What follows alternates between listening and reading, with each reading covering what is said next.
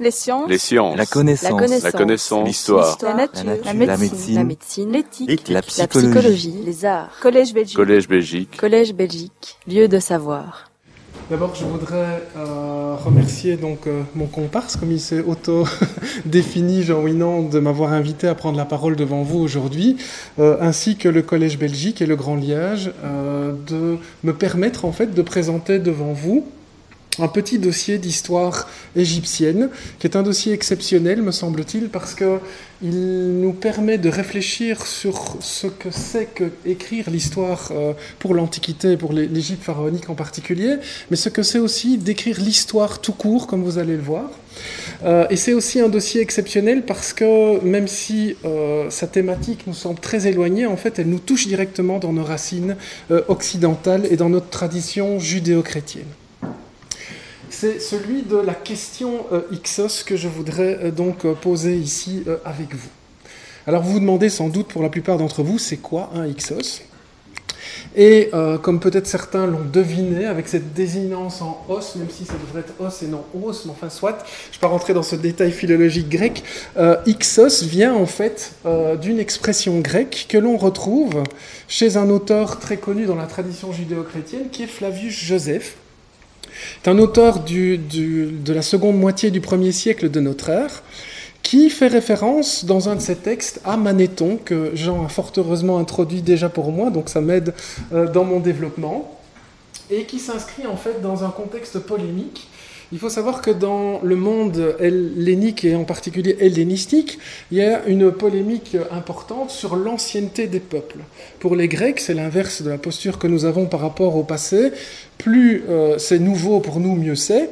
Et bien pour les Grecs, plus c'est ancien, mieux c'est valorisé. Et donc les peuples rivalisent d'ancienneté, et le peuple juif se voit souvent contester son ancienneté euh, à travers certains textes auxquels il est fait euh, référence. Et donc ici, Flavius Joseph va citer Manéthon, une œuvre euh, donc de cet historiographe égypto-grec qui est perdu, mais heureusement on a une citation ici à deux reprises, où Flavius Joseph va dire, vous voyez, Manéthon cite l'ancienneté des Juifs à telle époque, et donc nous sommes très très anciens, mais en même temps, cette euh, citation est assez gênante parce que, d'après ce que Flavius Joseph nous dit, il précise que les Juifs ont séjourné, ça va vous rappeler évidemment des choses, ont séjourné en Égypte dans un contexte un petit peu ambigu avec des lépreux, avec des vagabonds qui vont mettre l'Égypte sans dessus dessous et qui vont être chassés euh, d'Égypte. Et donc, euh, euh, Flavius Joseph en fait, fait référence à cela en disant, dans un passage où Manéthon dit que nous avons été en Égypte et que nous sommes euh, partis, là, il a raison. Quand il dit qu'on a été rejetés comme des malpropres avec des lépreux, là, évidemment, c'est faux. Donc, euh, il y a un agenda euh, idéologique très très important, évidemment, chez Flavius Joseph. Et c'est dans ce contexte qu'il mentionne la royauté de, de souverains appelés Ixos, en précisant que dans la langue des Égyptiens, ça signifie des souverains des pays étrangers. Euh, et donc, on- notre petit atelier ensemble est sur euh, la royauté pharaonique. En fait, je vais vous parler aussi du roi et de contre-roi dans l'Égypte ancienne avec ses souverains d'origine levantine.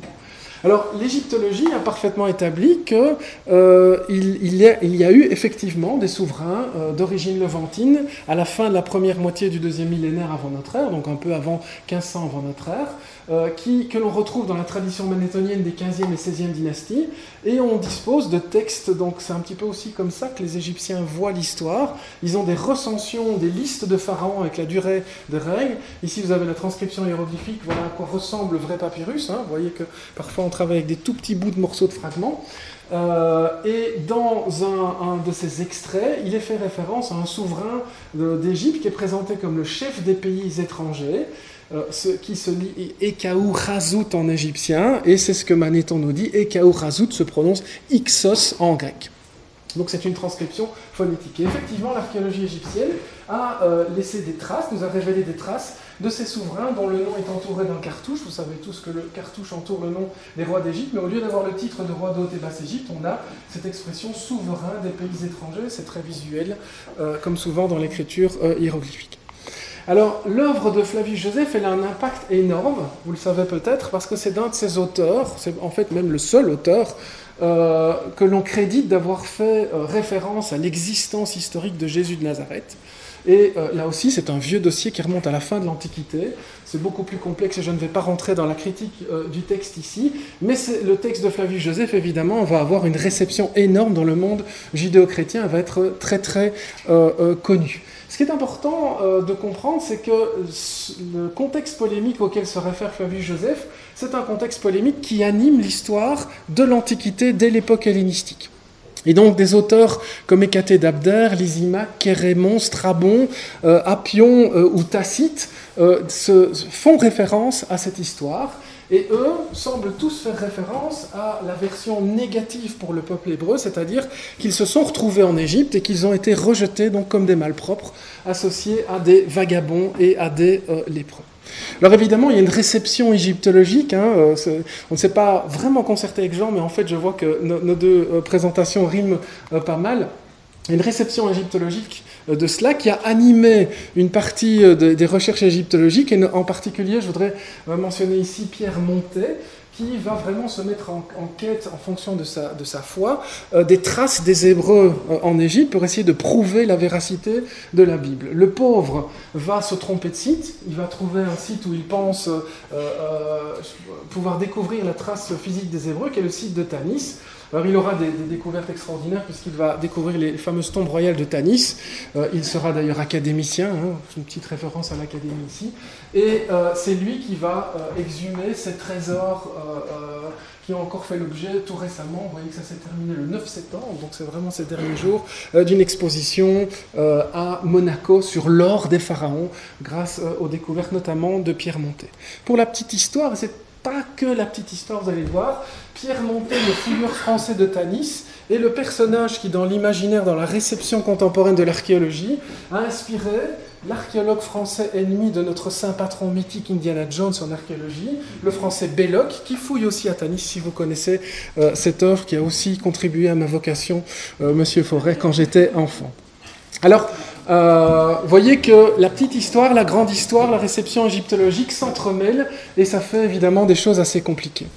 Alors le, pauvre euh, Pierre euh, euh, Montet en fait s'était trompé en, croyant trouver la, trace des Hébreux à Tanis et en fait c'est Manfred Bitak, égyptologue très célèbre de l'université de Vienne, qui va retrouver la trace de la capitale des Hyksos non pas à Tanis mais sur un site connu sous le nom moderne de Tel et Daba, où donc ont résidé ces souverains levantins. Et ce site sera pillé à l'époque ramesside pour construire, à fin d'époque ramesside, pour construire euh, le site de Tanis euh, au tournant du deuxième et du euh, premier millénaire avant notre ère. D'où la confusion de Pierre Montet. Donc c'est ce site qui va nous intéresser un petit peu plus et qui donne une sorte d'ancrage physique, archéologique à cette tradition dont se fait écho Flavius Joseph dans un contexte très orienté, évidemment, vous l'avez compris. Alors les égyptologues, euh, Jean l'a évoqué tout à l'heure, s'empressent de, presser donc euh, les, textes littéraires pour en faire de l'histoire, avec ici un autre, un autre conte de l'époque ramesside, le papyrus salier, qui met en scène, dans un contexte complètement euh, fantasque, un souverain de la fin de la XVIIe dynastie qui se, frotte en fait à l'autorité des Hyksos euh, et qui raconte comment on a euh, une querelle donc entre le souverain Ixos Apopis, qui, est, un étranger, euh, impie par définition pour les Égyptiens, et puis le, roi Sekenenretaha, qui est l'initiateur d'une sorte de guerre de reconquista, et je vais utiliser quelques métaphores contemporaines pour qualifier évidemment ces événements reconquista. J'en utiliserai d'autres en référence au nazisme que j'évoquais tout à l'heure. or, il se fait que la momie de Sekenenreta, on, on, en, dispose, et vous voyez qu'il a mal fini, il a des, traces de blessures euh, euh, qui ont dû le faire euh, souffrir, et on peut trouver dans la littérature égyptologique certains collègues qui prétendent que ce type de blessure est caractéristique d'une hache Ixos. J'aimerais bien qu'on m'explique comment on distingue une Ixos d'une hache égyptienne, mais on a lu en fait, à l'aune de, ce papyrus littéraire à nouveau, l'histoire de l'expulsion des Hyksos, et donc Sekenenreta serait mort sous euh, les coups des Hyksos. Le fait est que euh, sous ses successeurs, ses deux fils Camosis et puis Armosis, on a des traces d'une campagne euh, de reconquista, comme je le disais, de reconquête de l'Égypte contre les Hyksos, avec cette stèle de Camosis qui est aussi un document officiel produit par l'idéologie. C'est un document monumental, c'est pas un document historique euh, qui a une euh, pertinence idéologique évidemment très importante, dans laquelle Camosis met en scène son pouvoir et nous dit quel roi d'Égypte suis-je si je règne sur une Égypte qui est occupée au nord par un asiatique et au sud par un nubien? Et donc il faut que j'étende les frontières de l'Égypte, ce qui est un vieux mythe de l'idéologie pharaonique. Et il se fait que ces gens sont très très méchants, évidemment. Euh, non seulement ce sont des étrangers, mais en plus, il nous raconte que euh, son pouvoir donc est comprimé dans la région de Thèbes, l'actuel Luxor, entre les, Asiatiques du royaume Ixos et les Nubiens euh, dans la partie nord du Soudan. Et il aurait, interprété, il aurait intercepté pardon, miraculeusement dans la route des oasis un messager, à nouveau on rentre dans la plausibilité, un messager qui euh, était envoyé par le souverain Exos pour faire une alliance avec les Nubiens, pour écraser le pouvoir des pauvres petits Égyptiens qui sont bien sûr bien dans leur... Euh, Alors on sait qu'en effet à l'époque, la, région de Thèbes, où euh, subsiste un pouvoir autochtone égyptien, est mise à mal, est mise à mal cette région par des incursions euh, de Nubiens qui viennent de leur royaume autour du site de Kerma, voici une vue euh, du site de Kerma, et ils ont une politique de razzia, les Nubiens, fort heureusement pour les, les Égyptiens, puisqu'ils passent, ils ravagent tout, ils volent ce qu'ils peuvent voler, puis ils rentrent chez eux. Ils n'occupent pas le territoire. S'ils avaient occupé le territoire, on n'aurait jamais parlé de la suite de l'histoire égyptienne, tout en Camon, Akhenaton, Ramsès II, on n'en aurait jamais entendu parler. Alors on en a des traces très claires parce que notamment sur le site de Kerma, dans les tombes de ces souverains, ils ramènent les, fruits de leur pillage, et notamment on a cette statue de la dame Senoui, qui est l'épouse d'un gouverneur d'Assiout en Moyenne-Égypte. Ils ont volé la statue qui pèse plusieurs tonnes, ils ont décidé de la ramener pour orner la tombe euh, euh, de leur souverain. Donc la Thébaïde est ravagée en fait par des incursions euh, de Nubiens, mais on sait à l'heure actuelle qu'en réalité, le pouvoir Ixos et le pouvoir thébain s'entendent très bien et échangent à titre commercial. Alors, Camosis euh, va entamer une guerre de reconquête en élargissant euh, son territoire, en écartant les frontières vers le sud comme vers le nord, et il justifie donc son agressivité grâce à cet épisode euh, de l'interception du messager qui voulait faire une alliance entre les Afro-Asiatiques et les méchants nubiens. Après Camosis, avait ici une hache de Camosis, vient son frère Armosis qui lui va mener à son terme la guerre d'expulsion des Hyksos et qui nous est connu notamment grâce à un texte ici sur une concession belge sur le site d'Elkam euh, d'un chef vraiment des Marines, donc c'est les troupes euh, naviportées de l'Égypte, c'est les troupes de choc, c'est les Marines euh, de, de, de l'Égypte qui vont expulser en fait les Hyksos, qui nous racontent cette bataille, mais qui montrent aussi que dans sa guerre de Reconquista, euh, va euh, absorber les pouvoirs locaux pour rétablir un pouvoir central. Donc on voit très bien qu'il a un agenda euh, qui lui est propre et c'est le début en fait du nouvel empire où les Égyptiens vont coloniser une zone gigantesque qui va de la frontière tristement célèbre à l'heure actuelle syro-turque jusqu'à la quatrième cataracte du Nil et vont coloniser, on peut dire, le monde connu de l'époque avec les tribus qui fusionnent vers l'Égypte. Alors, l'épisode des Hyksos va rester dans la mémoire égyptienne. Euh, j'en veux pour preuve ici une inscription euh, monumentale de l'époque de la souveraine Hatshepsut, la femme pharaon, euh, qui, sur un fronton monumental qui a probablement inspiré des traditions historiographiques plus tard, fait référence aux Asiatiques qui ont régné sur l'Égypte et qui règnent dans l'ignorance de Ré, c'est-à-dire qu'on voit apparaître ici le motif de l'impiété. Ces souverains étrangers étaient non seulement mauvais parce que c'est des étrangers qu'il a fallu les rejeter, mais aussi euh, on, voit le motif de l'impiété euh, qui apparaît et aussi celui des vagabonds en fait. Euh, euh, qui est associé à ces Ixos. Mais ce, texte de Hatshepsut apparaît 100 ans après l'événement. C'est comme si on commençait maintenant à raconter ce qui s'est passé pendant la guerre 14-18. Il y a évidemment un hiatus chronologique qui permet une distance littéraire, je vais dire, à nouveau. Alors, quelle est la caractéristique de ce site de télé là-bas Je vais essayer d'être rapide sur ce point. C'est en fait un site qui est sur la branche pélusiaque de l'Égypte qui est euh, particulièrement bien placé pour euh, permettre à l'Égypte d'avoir un contact via la mer Méditerranée, mais aussi la bande de Gaza qui permet euh, de monter vers le Levant à partir du territoire égyptien. Ce site commence à être bien connu grâce aux fouilles de Manfred Bitak. qui montre que en fait, c'est un site portuaire qui était euh, organisé autour de grands bassins pour maintenir la flotte égyptienne lors de l'hiver loin des, remous en fait, de, la, de la mer Méditerranée, avec des bassins qui font de 250 à 500 mètres de côté pour pouvoir stocker la flotte militaire euh, égyptienne. Et alors, euh, voici un diagramme qui montre un peu l'occupation du site. L'occupation du site a évolué. On sait que c'est une fondation du début de la 12e dynastie, de l'époque dont Jean Winan vous parlait tout à l'heure. Donc on est au début du deuxième millénaire avant notre ère, et puis euh, qui va être occupé à l'époque Ixos avec une extension autour du bassin principal, et qui sera ensuite occupé pendant euh, la 18e dynastie lorsque les Égyptiens ont récupéré euh, leur site et leur territoire complet.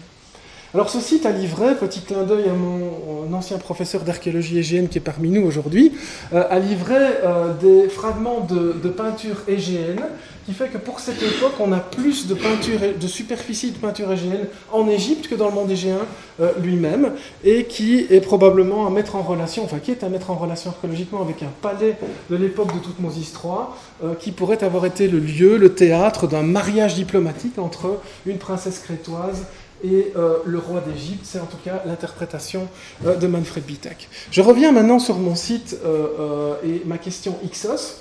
En effet, le site euh, permet de détecter la présence de Ixos. On a des représentations en style égyptien, en technique de taille égyptienne, de sculpture égyptienne, mais avec euh, cette sorte de coiffure en bol qui est absolument contraire à tous les usages égyptiens de l'époque et qui renvoie, on va le voir dans un instant, à des types de coupes de cheveux euh, d'asiatiques pour les Égyptiens.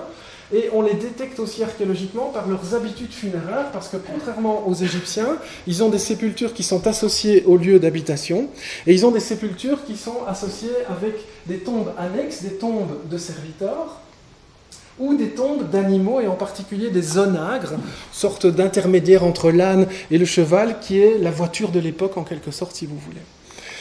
Alors, euh, ces personnages, euh, euh, donc on les détecte archéologiquement assez facilement et on constate qu'ils sont présents dès le début du Moyen Empire, dès l'époque dont Jean Winan vous parlait, et en particulier sous le règne de Sésostris III, qui est un souverain qui a été qualifié par certains collègues de Saddam Hussein de l'Égypte ancienne.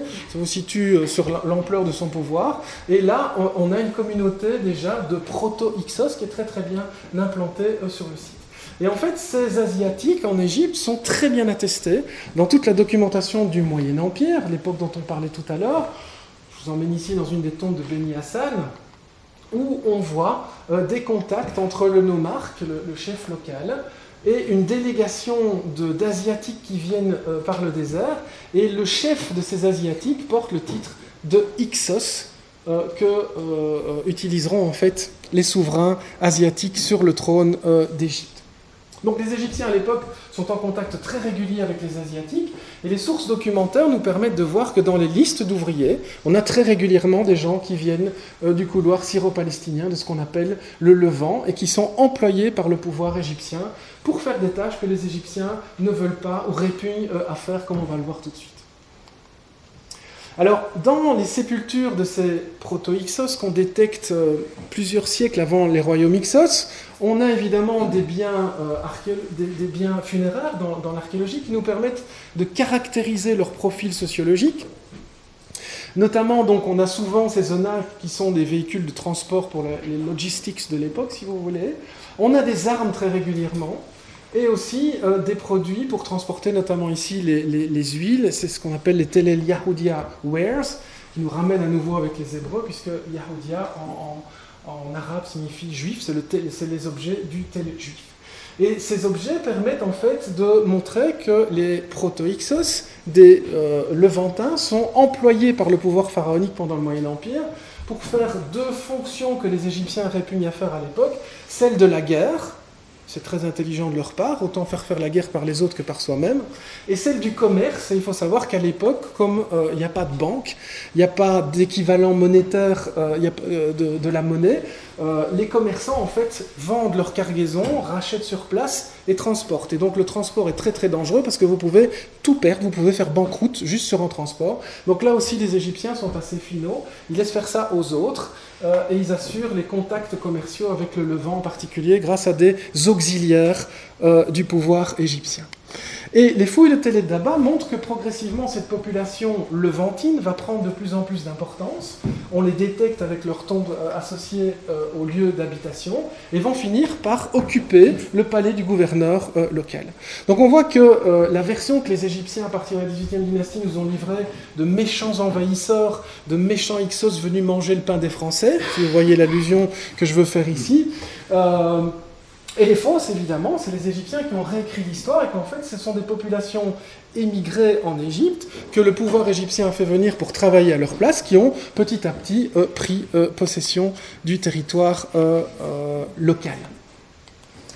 je vais peut-être juste avancer ici. Donc ça nous permet de réévaluer en fait la question Ixos.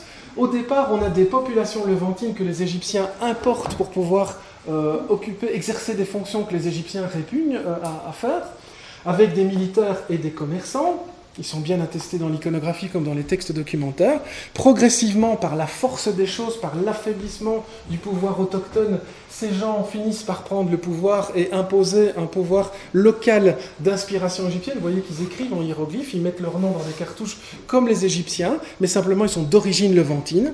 Et puis euh, ensuite, les Égyptiens vont décider de les expulser et donc de les diaboliser d'abord comme de simples ennemis politiques et ensuite ils vont être livrés euh, sous l'étiquette de souverains impies, ce qu'on retrouve dans la version du papyrus salier de l'époque ramesside, qui vient donc trois siècles après euh, l'événement.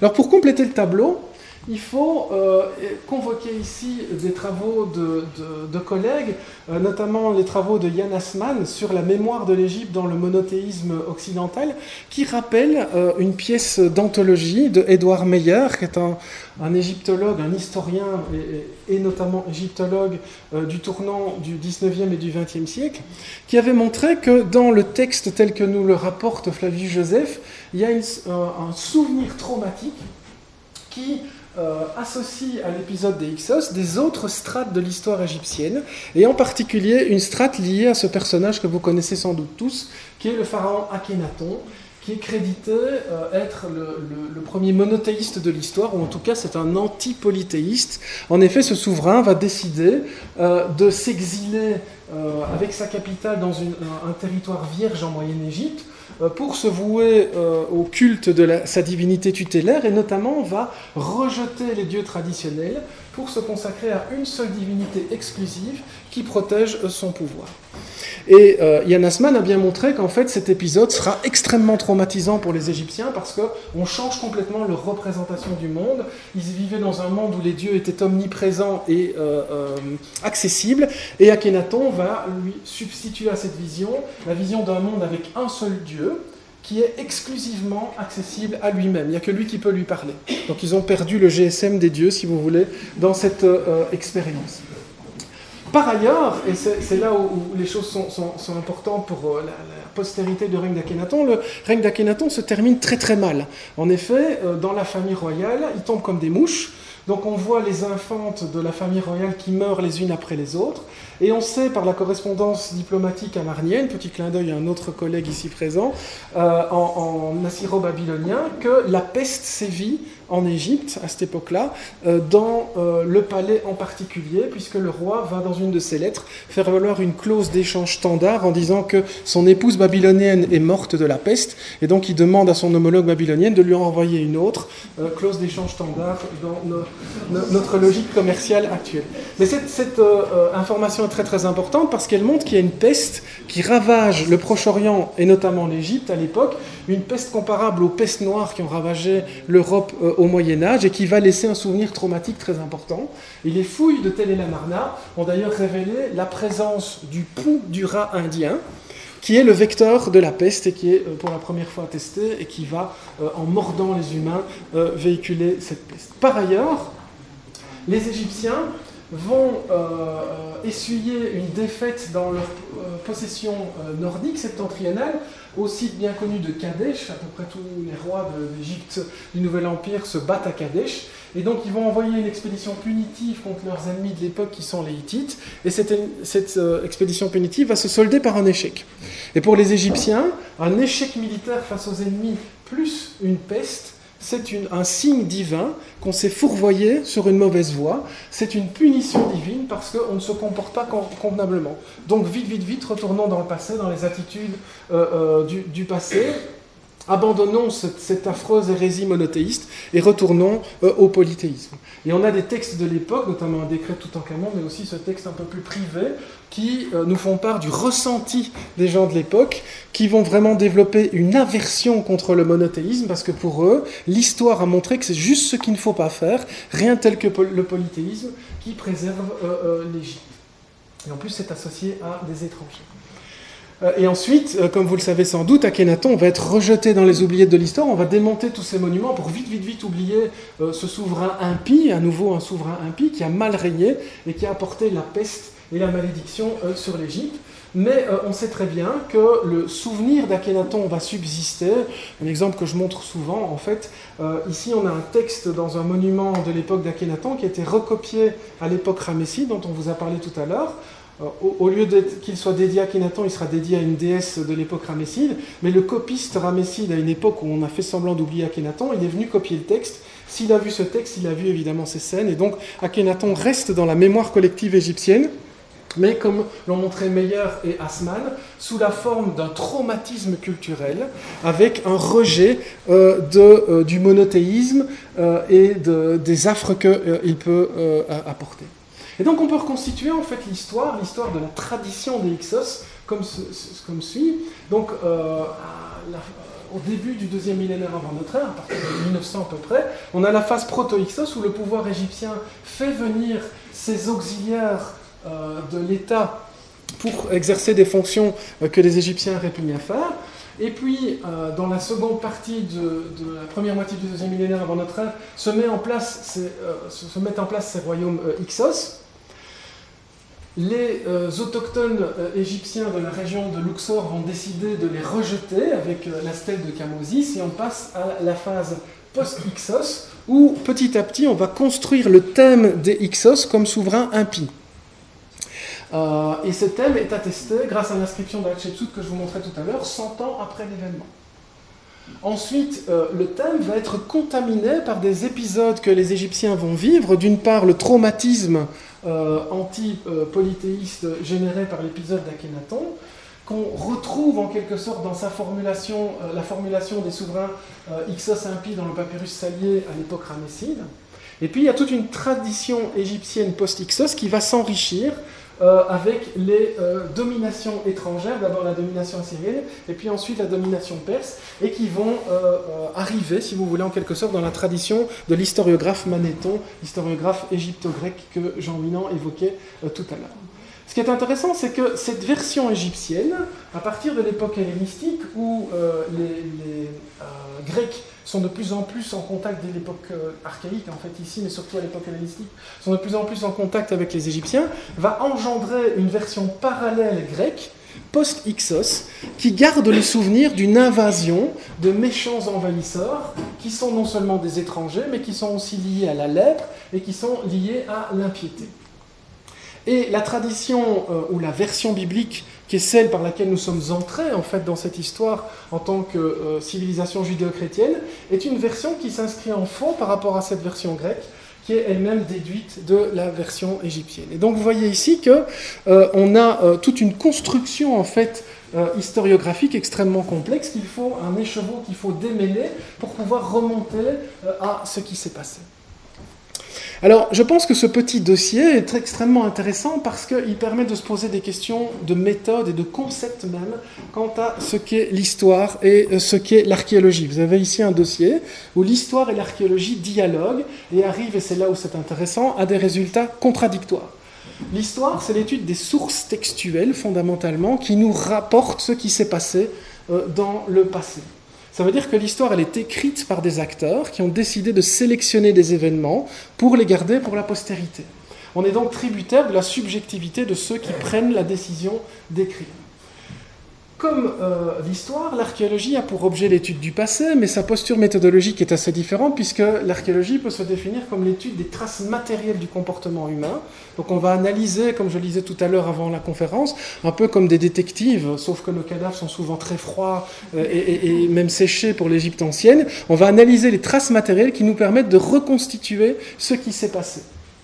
L'intérêt pour euh, l'archéologie, c'est qu'en fait on étudie des traces qui sont souvent pas conscientes, elles n'ont pas été produites consciemment par ceux qui les ont laissées.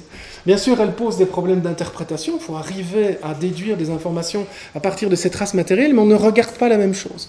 Et donc l'archéologie, elle regarde ce qui, a laissé une trace matérielle de ce qui s'est passé, tandis que l'histoire regarde ce que l'on a voulu euh, rapporter du passé, ce dont on a voulu se souvenir de ce qui s'est passé. Et évidemment, ce n'est pas toujours la même chose.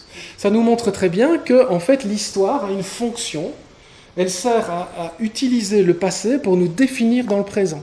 Et ici, on le voit très bien avec le cas des Ixos, aussi bien sous la plume euh, de Flavius Joseph que sous la plume ou le, stylet euh, des Égyptiens, qui se servent de ces événements pour en sélectionner des éléments saillants qui vont les définir comme euh, des vainqueurs. Alors, ça pose évidemment la question de qui écrit l'histoire, et je viens de le dire, en fait, euh, l'histoire, elle est toujours écrite par les gagnants, par euh, les vainqueurs, et je crois que c'est aussi quelque chose que nous devons euh, garder à l'esprit, évidemment, quand on analyse ces sources. Et vous avez vu ici, j'ai mêlé des sources de la tradition grecque et de la tradition égyptienne, et en fait, quand on regarde bien l'historiographie grecque, elle pose souvent des problèmes très analogues à ceux de l'historiographie égyptienne. Enfin, je pense que ça nous permet aussi euh, d'envisager vraiment l'histoire dans sa fonction, l'histoire en tant que science, euh, dans sa fonction sociétale actuelle, qui est celle d'un outil de réflexion sur le passé.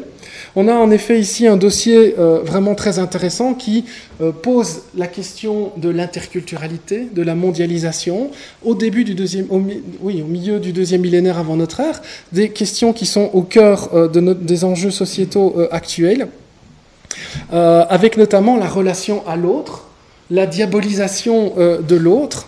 Et c'est pourquoi euh, je faisais référence au discours des nazis avec euh, Belloc dans Indiana Jones, puisque les, Égyptiens ont diabolisé en fait ces émigrés qu'ils avaient fait venir en Égypte en les présentant comme des Hyksos qui sont venus manger le pain des Français, ou plus exactement des Égyptiens.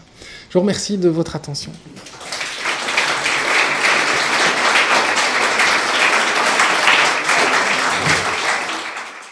Les sciences.